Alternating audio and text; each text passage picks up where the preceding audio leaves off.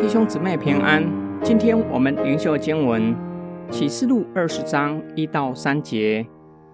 我又看见一位天使从天上降下来，手里拿着无底坑的钥匙和一条大锁链。他抓住了那龙，那古蛇，就是魔鬼撒旦，把他捆绑了一千年。天使把他抛在无底坑里，关起来，封上印。使他不能再迷惑列国。等到那一千年完了以后，必须暂时释放他。第二十章的意象接续第十九章，海兽和陆兽被抛在烧着硫磺的火湖里。接着就是红龙最终的结局。有一位天使拿着无底坑的钥匙和大锁链，抓住了那龙，也就是撒旦。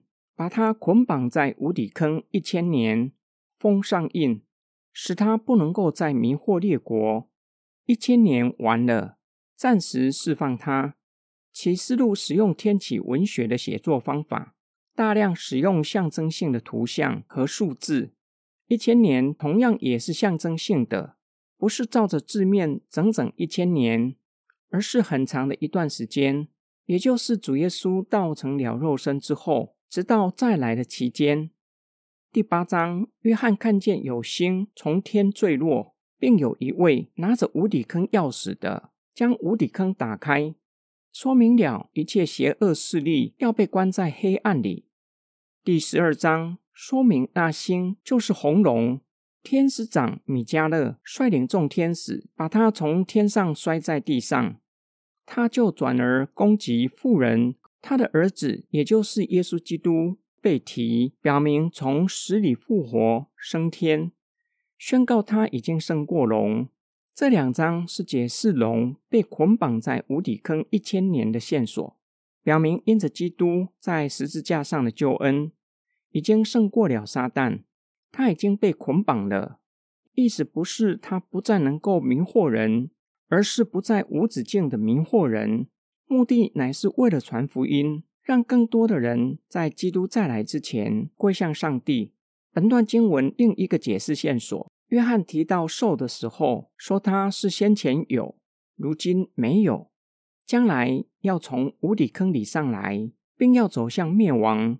如今没有，因为被捆绑在无底坑里一千年之后被释放，从坑里上来，却是要走向灭亡。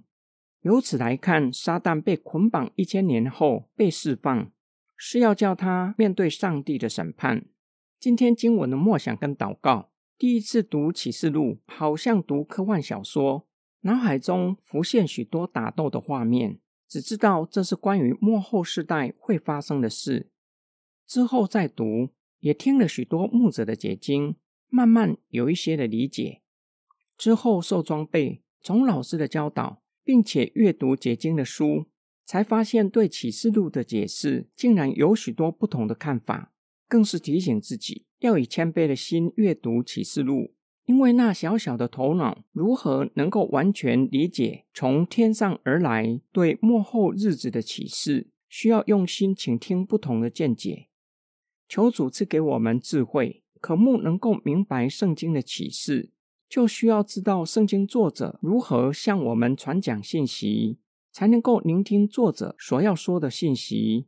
我们若是从约翰写作的方法来阅读，会发现约翰越来越聚焦，并且会有更多的说明。